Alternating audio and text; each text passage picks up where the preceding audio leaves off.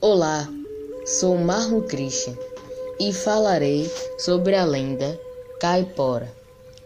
Faço parte da equipe 1, que tem os seguintes integrantes: Maria Clara Souza Soares, Tiago Assunção Silva, Rafael dos Santos Freitas e Niacha Costa Liboro.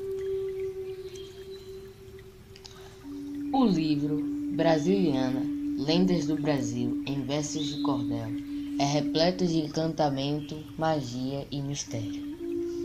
Rimas dão cor a seis lendas do Brasil.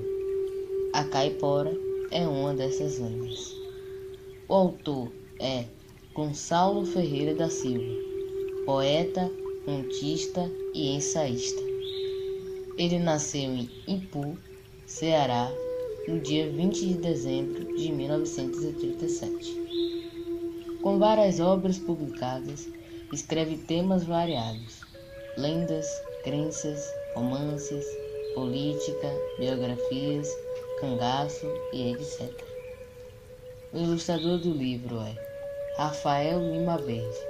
Nasceu em Belém, no estado do Pará, em 1976 e foi naturalizado cearense, formado em artes visuais.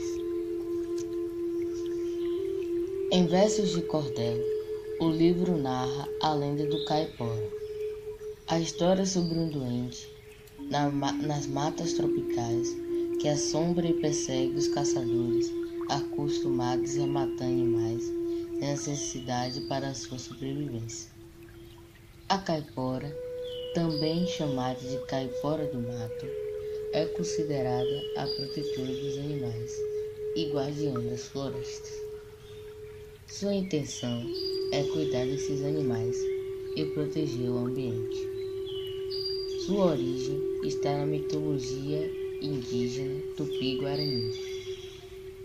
Caapora significa habitante do mato. Em cordel se diz: além de como a miragem, meu caro amiguinho, que se vê, porém não existe ou existe e não se vê. O caipora é um gênio que protege os animais silvestres e que habita as florestas tropicais, visto somente por quem possui dons especiais.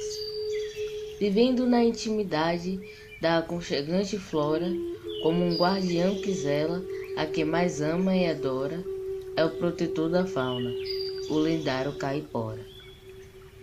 Gira sobre os calcanhares segue oposta direção, mas não percorre uma jarda. Tem ele a decepção de saber que o assovio já mudou de posição.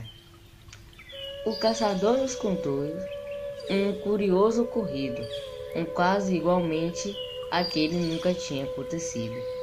Dessa vez o caipora se deixou-se percebido. Quando entrou na mata virgem, repentinamente viu três porcos do mato, que quando ele os presidiu, os alvejou um por um, até que o último caiu.